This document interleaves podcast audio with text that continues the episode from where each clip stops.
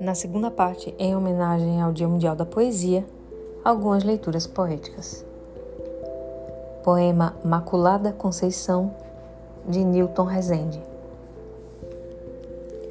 Hoje, cruzou meus andares uma suma beleza, encarnada em pernas, olhos, boca e ilharga. Suma beleza, dentes e larguras, amplidões e fundo mar. Hoje, a beleza cruzou minha visão.